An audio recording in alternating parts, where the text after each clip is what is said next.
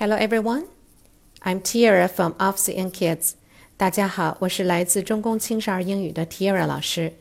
今天我们讲的故事叫《口香糖树》（The Gumdrop Tree）。One fine morning, Bobby Squirrel was playing.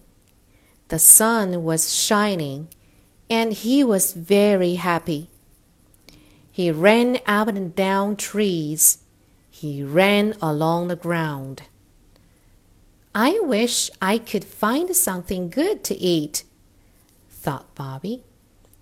Just then he heard the children coming along the street.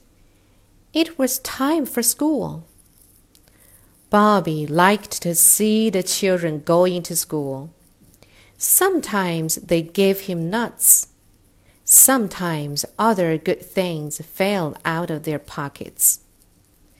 Bobby sat up on the ground and looked at the children. But they ran to school so fast that they did not see him. After the children had gone by, Bobby Squirrel saw something on the ground. He ran to see what it was. It was something round. It was something green. What is this round green thing? said Bobby. It is not a nut. It smells good. I will eat it. So he ate a little of it. It was very sweet and very good. He ate it all. Oh, oh, said Bobby Squirrel. That green thing was good. Maybe I can find another one. He looked along the ground and soon he found another one. I will take it home, he thought. I will ask mother what it is. Away he ran to his home in a tree. All the other squirrels wanted to see what Bobby had found. It is just a green nut, said one. Or a green acorn, said another. Then Mother Squirrel came home.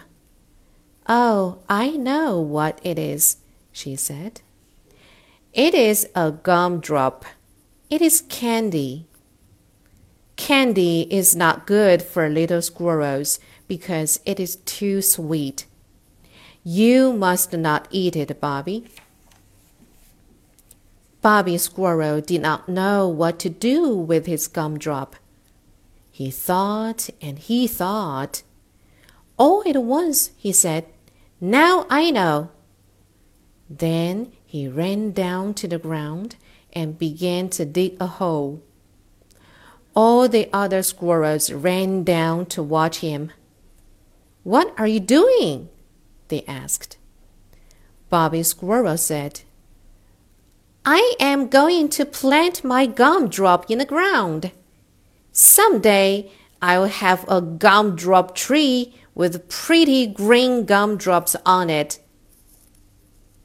好了，今天的故事就到这里了，晚安喽，Good night。